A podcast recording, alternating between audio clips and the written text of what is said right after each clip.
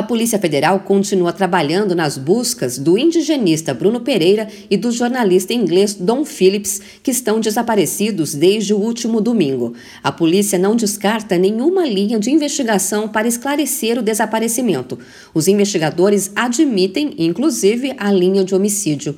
Bruno e Dom iam de barco para Atalaia do Norte, distante cerca de 1.136 quilômetros de Manaus, capital do estado do Amazonas.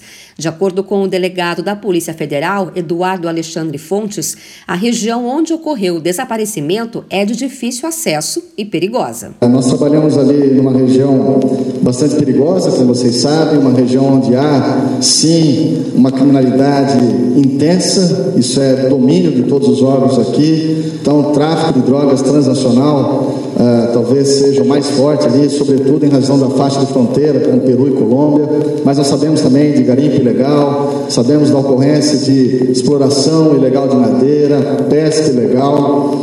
Cerca de 250 agentes federais atuam na operação de busca. As equipes utilizam aeronaves, drones e viaturas para auxiliar nessas atividades.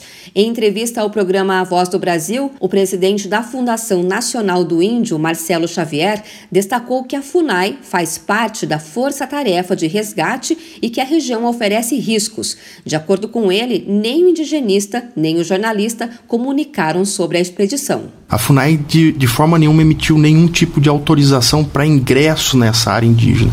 Existe todo um procedimento dentro da FUNAI, justamente porque esses indígenas não têm um grau de entendimento como o não indígena e podem ver, inclusive, na presença de um não indígena dentro, uma forma de ataque.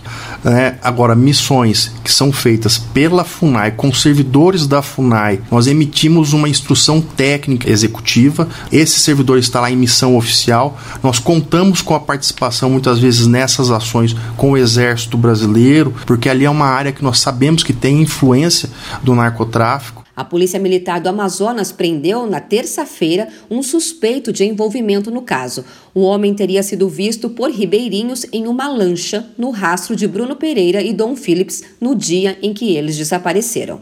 De São Paulo, Luciane Yuri.